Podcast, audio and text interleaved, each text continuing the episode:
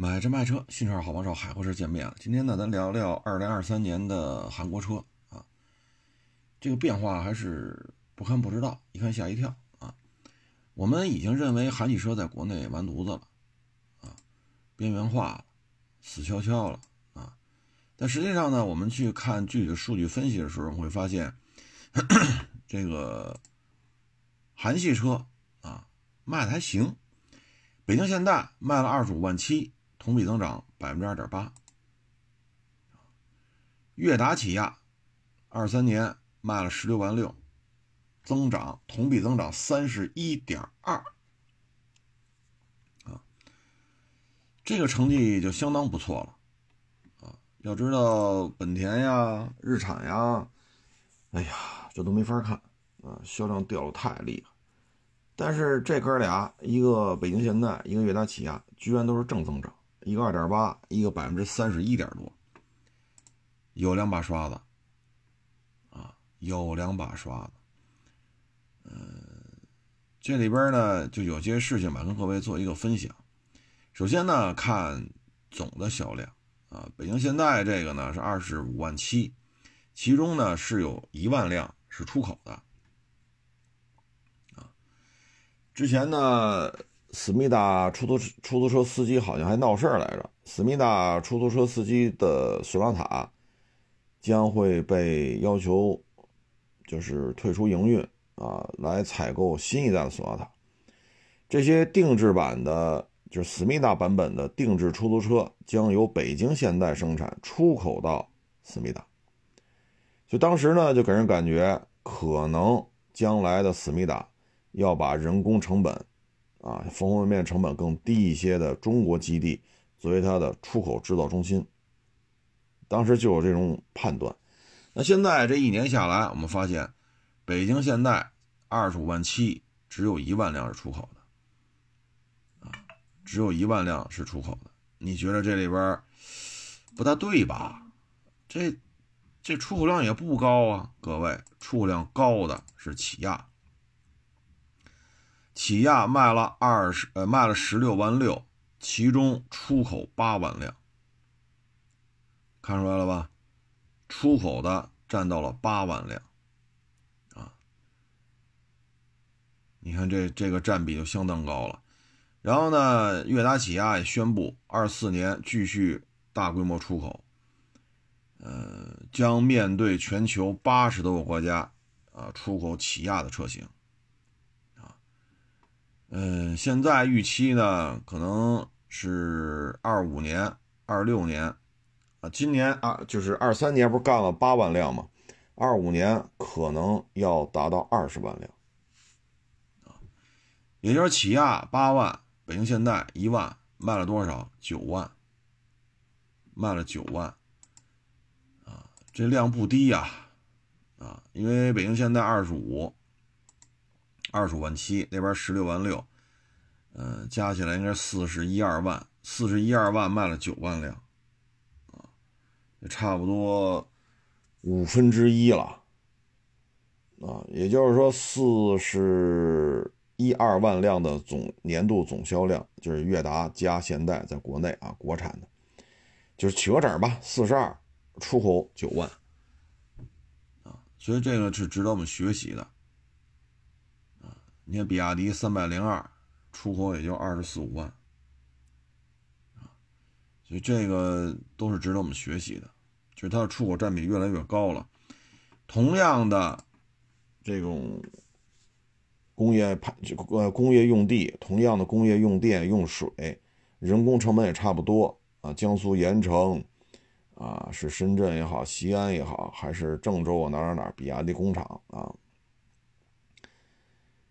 嗯，就是这个是值得我们学习的，啊，一共四十二万辆，人家出口九万，这个出口占比超过百分之二十了，啊，所以这一点我们要向韩国人学习，毕竟他们出口是他们生存的唯一的途径，没有第二个选择，因为韩国的人口只只是相当于两个台湾省，啊，台湾省两千三，韩国是五千多一点。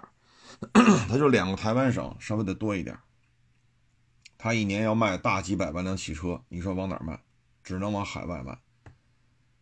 啊，所以人家的出口这个经验，你说盐城将在二五年、二六年年出口量超过二十万，然后要对八十个国家出口，这不值得我们学习吗？啊，嗯，所以这个是它的一个变化，啊，销量呢增加，啊，但是出口量增加的更加的这个呃明显吧，啊，更加的明显。它二二年呢，起亚在国内呢是卖了九万四，二二年啊卖了九万四千辆，嗯，二三年卖了十六万六，这数据不是太准啊，不是太准，因为咱们这个各个平台对于这不挣钱的事儿好像不太上心啊，不太上心。哎，无所谓吧，反正大家要知道，这个思密达开始拿，呃，你像中国和韩国，地理位置相近，物流配送很方便，人工成本比它低，土地的成本比它低，呃，工业用水、工业用电等等等都比它低，而且庞大的汽车产业链都在这儿，不论是油车的还是电车的，咱们都是有丰富的供应能力，啊，那他们觉得在这边生产成本会更低。因为你从思密达往亚非拉去卖，往往欧洲去卖，和你在中国生产往欧洲往亚非拉去卖，其实没什么区别，啊，但是成本低，成本低，而且没有那个非常，是吧？像咱们当时收购双龙，不就死在那个双龙工会手里边？咱们这边又没有这么较劲的这这种状态啊。说完这个呢，我们再看一下它具体的这个车型吧。嗯，我们先看一下起亚。起亚呢，世博拓界一万一，各位这是一年销量啊，不是一个月。世博拓界一万一，智跑一万零八百，e 跑八千六，K 三七千三，赛图斯啊也是一 SUV 六千六，K 五三千，嘉华一千九。哎呀，真是嘉华太可惜了，这么大个 MPV 卖一千九。各位，这是年啊年，再次重申，这不是月，这是年度销量一千九。幻驰就是那个类似于威驰那么大一小车啊，一千三。然后 EV 五纯电的四百五十一，EV 六一百一十一，纯电的就俩，加一块卖了五百六十二辆。过万的呢就俩，世博拓界和智跑啊，e 跑呢相当于。天宇两厢版那么个角色啊，就是跨界版两厢车啊，有点像像天宇那个状态啊，那么一个车。我这个车呀，我看了看，我个人感觉就是什么呢？嗯，现在智跑啊，不是智跑，就是起亚和现代在国内生产的车型啊，其实并不多。起亚呢是十款车，现代呢是九款车。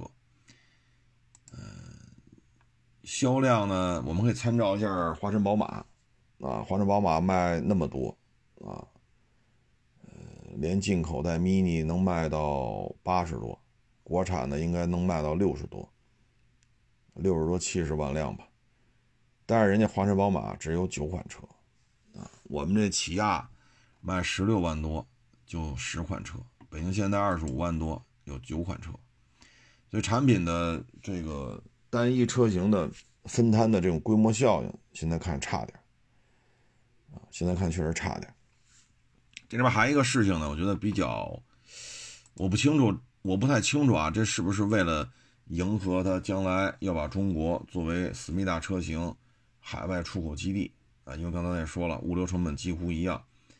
呃，你像从思密达船运啊去非洲，船运去南美。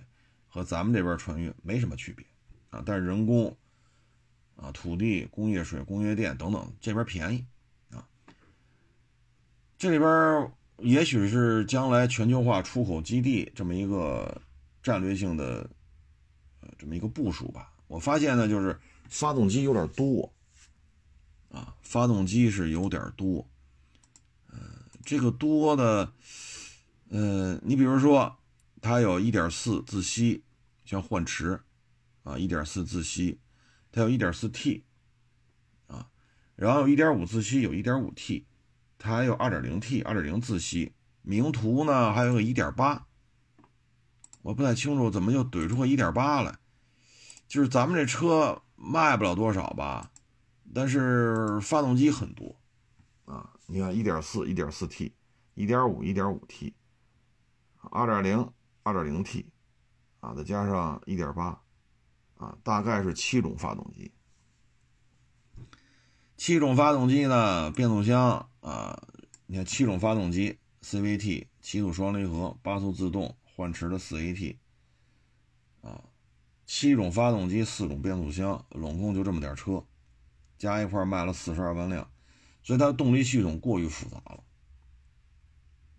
当然了，你要结合到刚才咱们先开始说的，大批量出口，啊，十五六万辆，起亚就卖这么多，出口八万辆，可能从这个角度来讲，也就说得通了，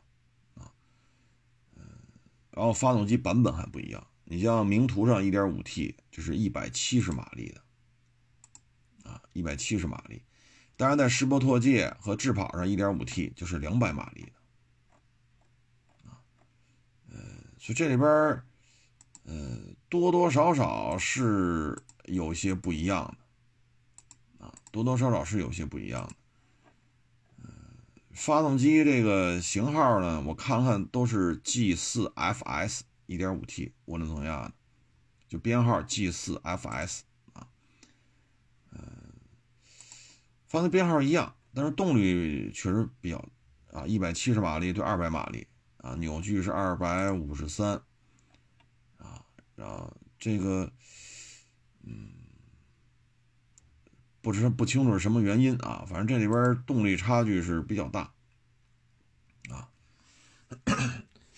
这个也是看吧，啊，可能这个事情跟咱们直接自主品牌的量没有什么关系，但是呢，它能提高就业，啊，你说盐城也好。啊，还是北京顺义也好，它的出口量越多，那就业是能稳定的，对吧？相关的配套产业链也是能够稳定的。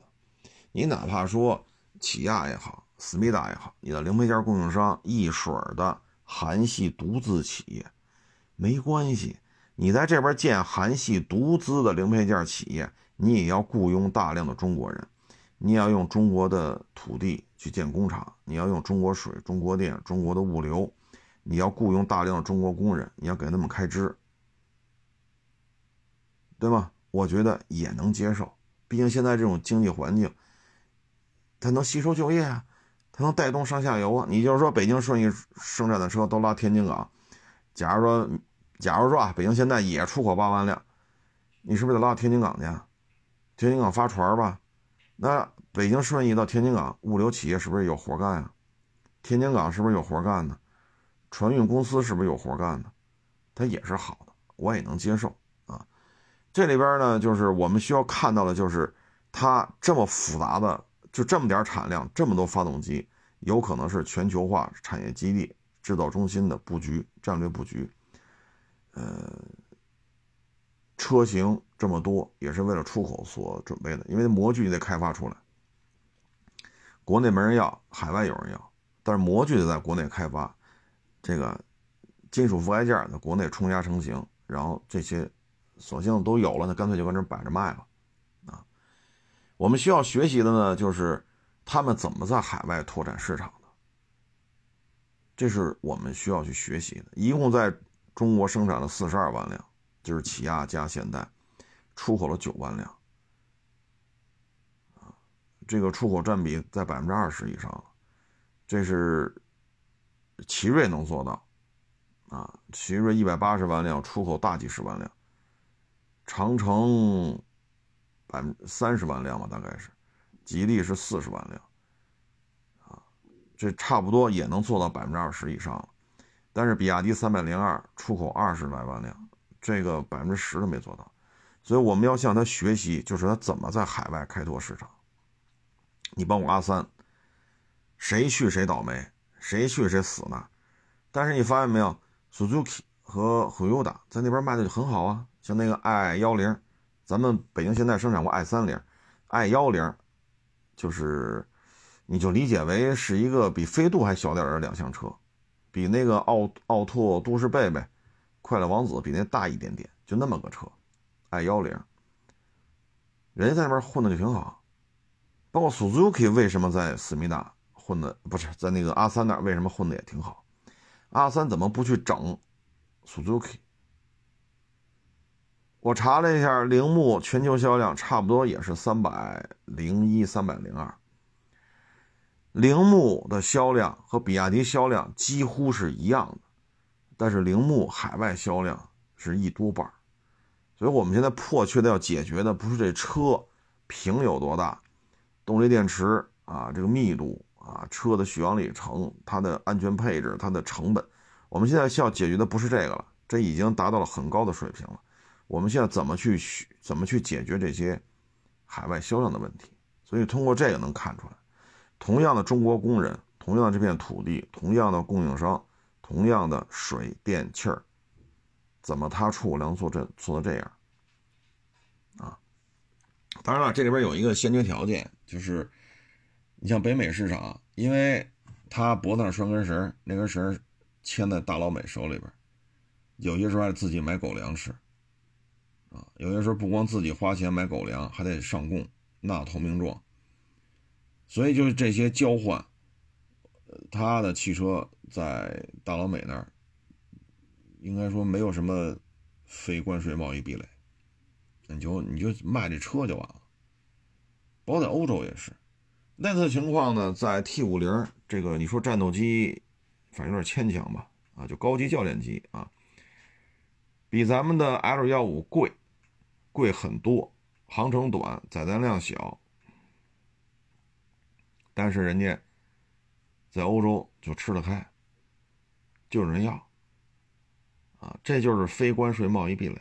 那这个我们学不了，我们不可能。说让大老美跑咱这儿驻军了，也部署好几万美国部队在咱们国家土地上，这绝不可能，对吧？我们也不可能让大老美把咱们这土地上部署一个萨德，这也绝不可能，对吧？同样，我们也不会说把我们军队的战时指挥权交给美国人，但是思密达都做到了，他连军队的战时指挥权都没有，你说他是一个完整的国家吗？但是它赖以生存就是出口，而出口呢，一个欧洲，一个北美，那他愿意这么做啊，他也可以在那边畅通无阻。所以我们在北美要想卖中国生产的自主品牌的车，确实有难度啊，所以我们只能去，但是阿三就算了啊，那边不愉快的事情太多了，我们跟他去学一些。啊，看看他们怎么在非洲、在南美、在亚洲去开拓市场，这是值得我们学习的啊。至于这些车，哎呀，啊，变速箱还说错了啊，是 CVT 四速自动、七速双离合、八速自动，还有六速自动，它是五种变速箱啊，五种变速箱。呃，这还少少少说了一个啊，五种变速箱。我不太清楚现在有没有手动挡的。如果手动挡的话，那就是六种变速箱啊。但是我现在看了看，没找着手动变速箱啊。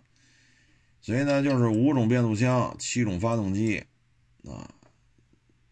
电动汽车这一块呢，它肯定有它的想法，嗯，但是恕我直言，有难度啊，有难度。你像 EV 六，二十八万两千八，这是起步价。啊，这说是进口的，续航里程六百七十一，轴距两米九，啊，轴距两米九，就这么个车，嗯，有难度，反正是，啊，虽然说我们也认可啊，这个三星 LG 啊，在这个啊 LG LG 啊，它在动力电池这块是有一定造诣的，但是目前看。好像新能源汽车这圈子里没他什么事儿啊，没他什么事儿，嗯，基本上就是这么一个状态吧，啊，韩系车也是很顽强啊，他是选择了比如说七十亿人的这么一个市场，他要放弃大毛、三毛啊，他宁可得罪咱们，所以这加起来十大几亿人口，但是七十亿人还有那五十多亿啊，他是这么来选择的，嗯，但是这个选择呢是有限度的，如果玩大了。有可能就会叮了当啷干起来。你像去年年底啊，他们的军方的高层人物就说了啊，谁要敢支持八零后，他们一定要报复啊。那意思就是收拾收拾中俄呗啊。有些时候这就走到极端了，就是你可以经济的事情就在经济范畴内去谈，不要在军事层面去弄乱。但现在思密达现在军事层面就有点乱。一个五千万人多一点的这么一个国家，啊，三面都是海，啊，要跟对面那个天天较劲，然后呢还要收拾中俄，啊，现在可地球上啊敢这么说话的，找不出第二个了，以至于中俄双方都没人搭理他，他这么说完了，可能连美国人都吓一跳，啊，这个。脖子上拴这根绳是是有用是没用啊？这玩意儿，嗨，所以就看他，他呢，二四年啊，说在国内还想怎么怎么地，我觉得难度很大，因为现在呢，我们对于他们啊，说实话不太关注了啊，他们老关注咱们，咱们对于他真的不太关注。所以在国内的销量不会有太大的变化。那嘉华，你说这车有什么硬伤吗？就卖一千多辆。你说塞纳加戈尔维亚月销一万，腾势 D 九月销一万，别克 GL 八月销一万，传祺 M 八都能弄个六七千、七八千台，传祺 M 六一个月能弄个三四千台，到他这一年卖一千多。你说嘉华这车有什么硬伤吗？对吧？但是现在看就没招了，啊，这就这，所以我觉得二四年呢，它就是出口，出口为导向，包括往它本土返销，啊，刚才也说了，这个汉城出租车索纳塔专用出租版要淘汰，引入的是北京现代生产的思密达专用出租出租车版本的索纳塔。啊二四年他能做的就是这个事情了，至于说在国内销量再往上提一提，难度太大了，啊，难度太大了，嗯，也没有什么起色。你像那帕里斯蒂，都卖不出去，卖不出去，算了，后边那事别说了，省得惹麻烦。嗯，进口的还是什么啊？格尼杰尼赛斯是吧？好家伙，拢共才卖多少辆啊？一台车的宣宣发费用能能干到七十万，这车才多少钱呢？所以他在国内就这样了。国内对于韩国的关注度真的不高，可能也就是呃政治形势啊、军工产品啊，捎带嘴能说一说啊。你像他船，他的军工其实是万国船，比如他那个坦克。过那半米水泥墙上不去，绕绕着走。我第一次看见坦克做场地越野展示，半米高的水泥墙过不去，然后倒倒过来一大轮从水泥墙边上绕过去了。包括火炮射击炸膛，装填机这个失灵啊，等于炮弹装不上啊，要么就炸膛啊，要么就过热。要么就没有爬坡能力，它的动力系统匹配，它的自动装填，它的火炮，它的坦克的火控系统出了很多问题，因为是万国船。现在对于思密达来讲呢，几大支柱产业，芯片现在真是很痛苦啊，因为三星的这个财务报告极其难看，没有办法，世界上最大的芯片消费国就在它的友好邻邦中国。但是他就采取了一些那样的态度。那好，那咱们现在自己搞。那你往哪儿出口？最大的工业制造国就在这儿，它对于芯片的需求量也是最大的。结果你不卖给他，还要制裁，那人自己搞，自己搞就废了。你卖谁去？你说汽车，你给生产一些类似于 i 幺零、i 二零这种，对吧？便宜的车，包括像幻驰这种四 AT 一点几来着，一点四吧，啊，你可以生产这种车，芯片怎么弄？这不是一般国家能能消费的。好，芯片被干趴下了，三星、LG 的液晶面板被咱们给干趴下了，手机也就是一些保护，有些地方不让卖华为。那它就有生存的空间，但是半壁江山，谁也说不好谁谁好谁差，啊，单拿出来，咱们的手机并不比它的差，只不过是非关税贸易壁垒。那就是造船，造船现在新增订单，咱们这边跟他大概是三七开，他已经跟咱们不是半壁江山了，而且这个到了今年，如果加息再往后拖几个月。思密达的这个造船业崩盘的概率会越来越高，就美国降息啊，再往后拖几个月，拖几个月再降息，对思密达造船厂的这种财务成本，那将是毁灭性的。现在已经订单已经是三七开了，咱们拿百分之七十，他拿百分之三十，啊，不再是过去他比咱多了。那现在就剩汽车了，起亚加现代也卖了大几百万辆，就二三年。那比亚迪卖了三百零二，上汽集团五百多万。其实一个上汽加一个比亚迪就干了八百多万辆。对于思密达来讲，它必须所有的问题都用出口来解决；而对于我们来讲，所有的问题先在国内摔的，摔的行了啊，羽翼丰满了，翅膀硬了，再出去干。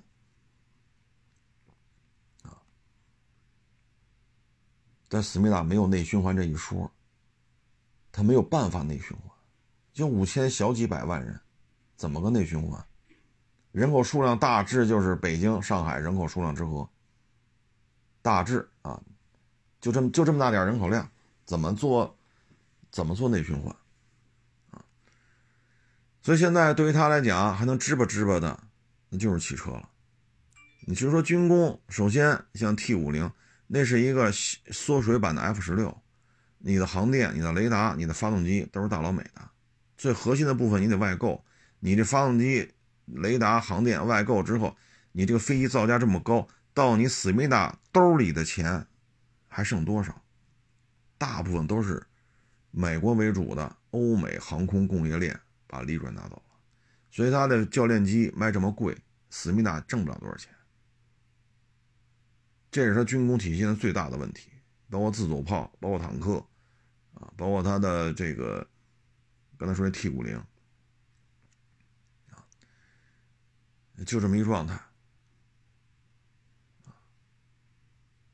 反正离这么近是吧？现在这形势这么微妙，包括美英天天炸，这两天一直在炸这个胡塞，啊，以色列哈马斯这。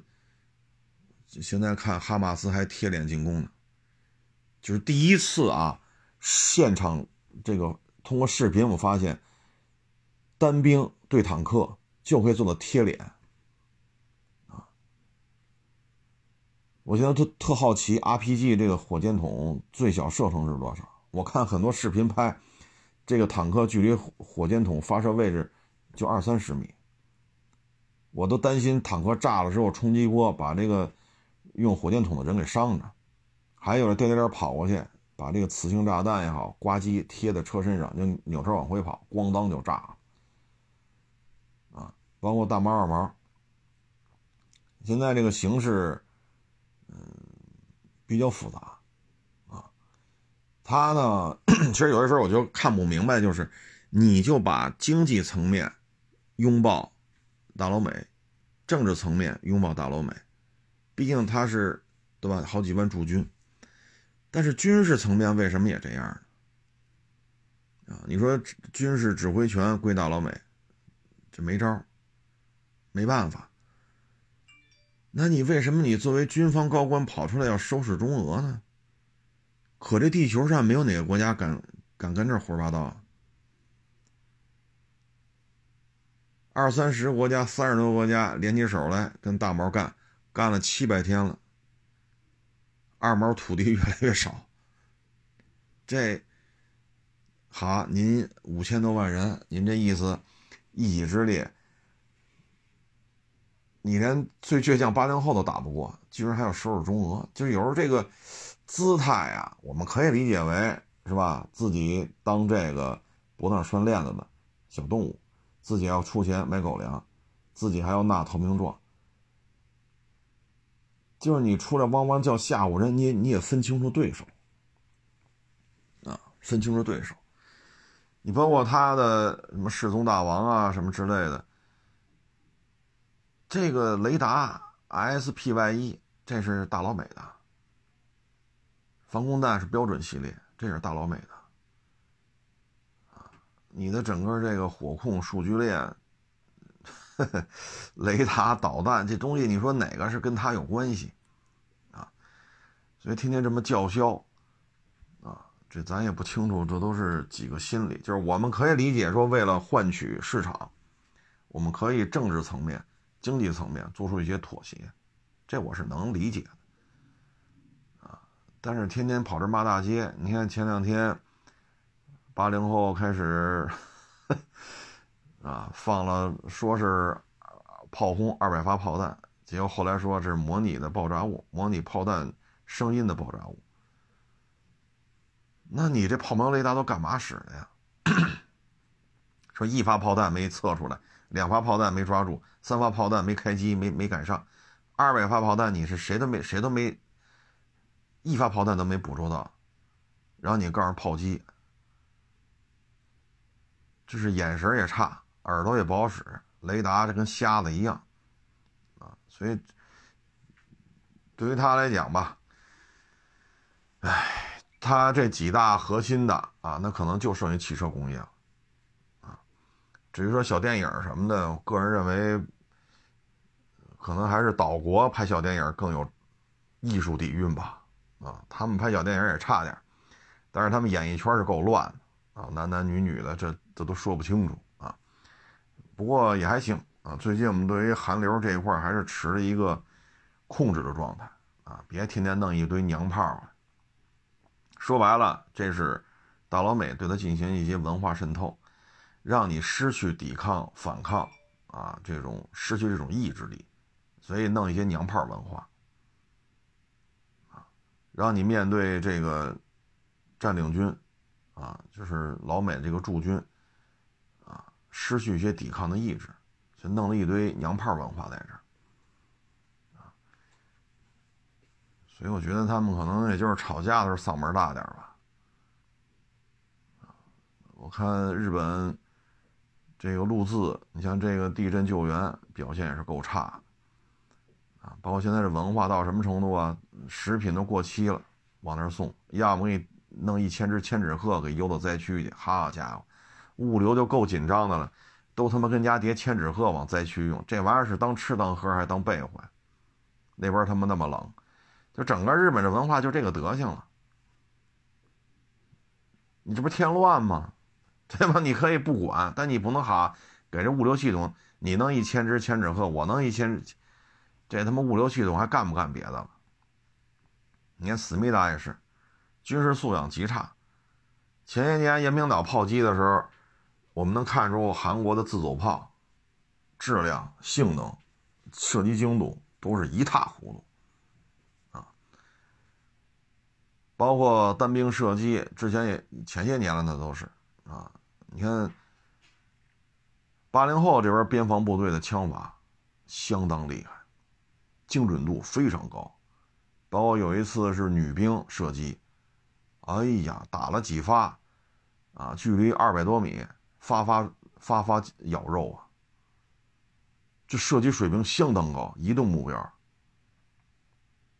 这不是一般一般的这种，是吧？这这射击水平相当高。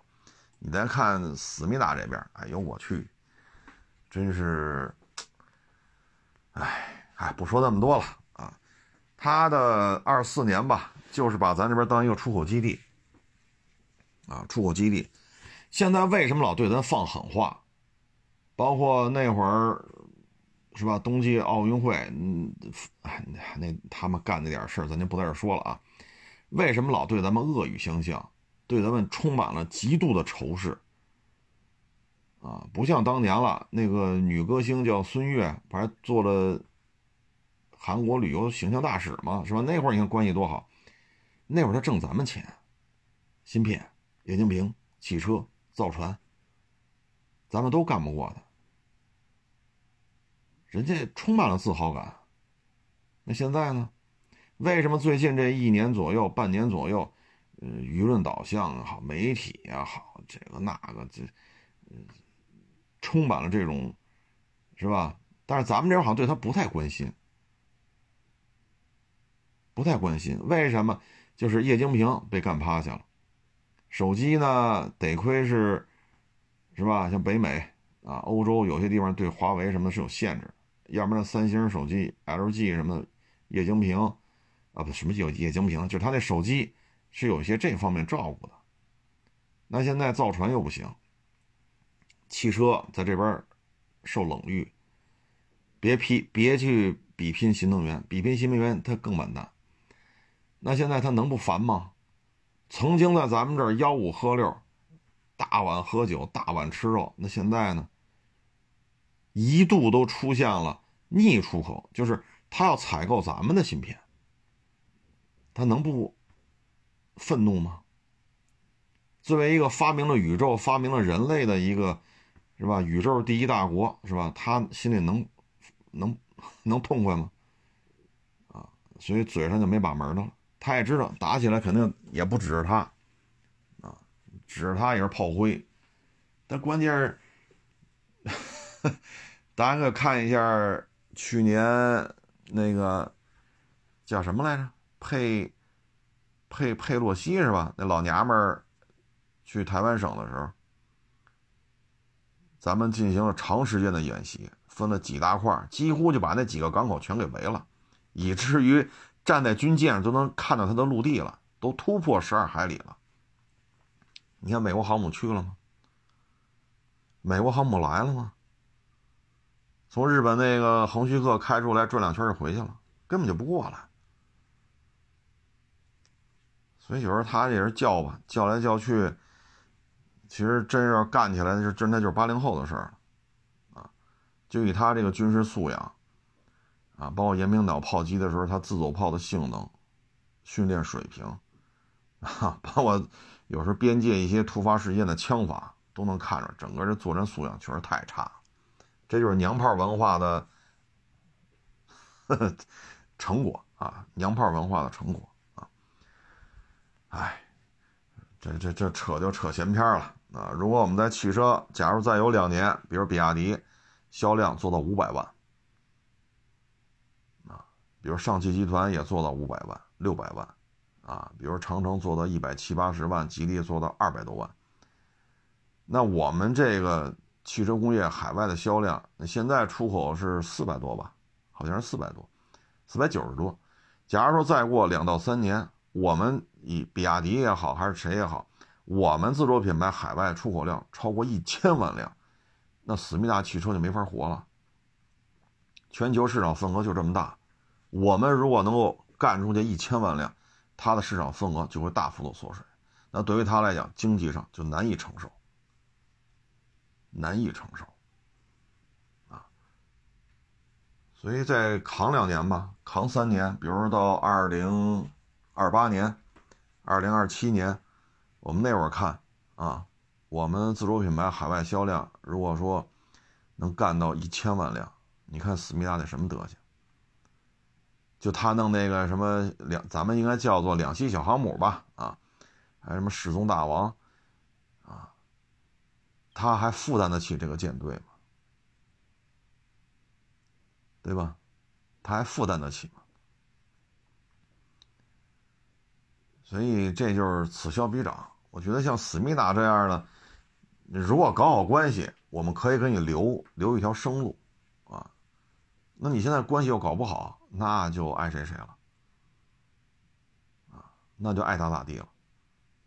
啊所以你看前日子，好家伙，从中国当水背包客、水客，原来水客是从香港那边背手机跑这边卖啊，那边有水客。现在好家伙，韩国人买机票往他们运大米、运芝麻，哎呦我去，这他妈吃的都成这个德行了，几大支柱产业就剩汽车了，所以我们就看吧啊，二七年、二八年，如果比亚迪出口能做到一百万辆以上。啊奇瑞出口能做到一百万以上，我们的出口量能做到一千万辆，你看他还他妈压也就剩下骂大街的本事啊！那会儿就老老实实的，因为你不服你打一试试。就以他这个体量，是能灭了咱们呀，还是能灭了大毛啊？他连八零后都打不过，所以有些时候就是。随他吧，啊，咱这个汽车圈以外的东西说的有点多了啊。我们需要向他学习的呢，就是他是怎么在海外开拓市场的。当然了，他没有非关税贸易壁垒的，我们去就会有，那这个咱就没法学了啊。但是亚非拉啊，他是怎么做的？我们要向人家学习，包括啊，他怎么在这个。像他的这个车型，在咱们这边同样的人工、同样的土地、同样的水电，他怎么控制成本这都是我们需要向人学习的，啊，大概其实这点事儿吧，大概其实就是这些，就是就是这么一现状。二四年呢，它还是增加它的出口量，因为它本土的成本、制造业成本太高，虽然说产能很大，但人工就这一项人工。就比咱高很多啊，所以它会产业外溢啊，不叫外溢，叫产业转移，转移到咱们这边。对于他来讲，这也不见得是好事儿啊。啊，如果重工业、芯片业、重工业包括呃还有它的家电业啊，家电、家电包括手机啊，然后包括芯片、包括造船、包括汽车，这个看吧啊，我觉得他这么就是这么讨厌。是吧？这么讨厌的一个巴掌大点的地儿，我觉得被咱们嗯完整的工业产业链这么大的一个国家，完全从实力层面的出发，把它摁趴下，摁在地下摩擦，我觉得也没有什么不可以的啊。因为这个国家在咱们这边来几乎没有人关注了啊，除了讨人嫌的时候出来骂他们两句，可能都没人关注他啊。行了，咱就点到为止吧。啊，谢谢大家，谢谢大家捧场，欢迎关注新浪微博“海阔试车手”。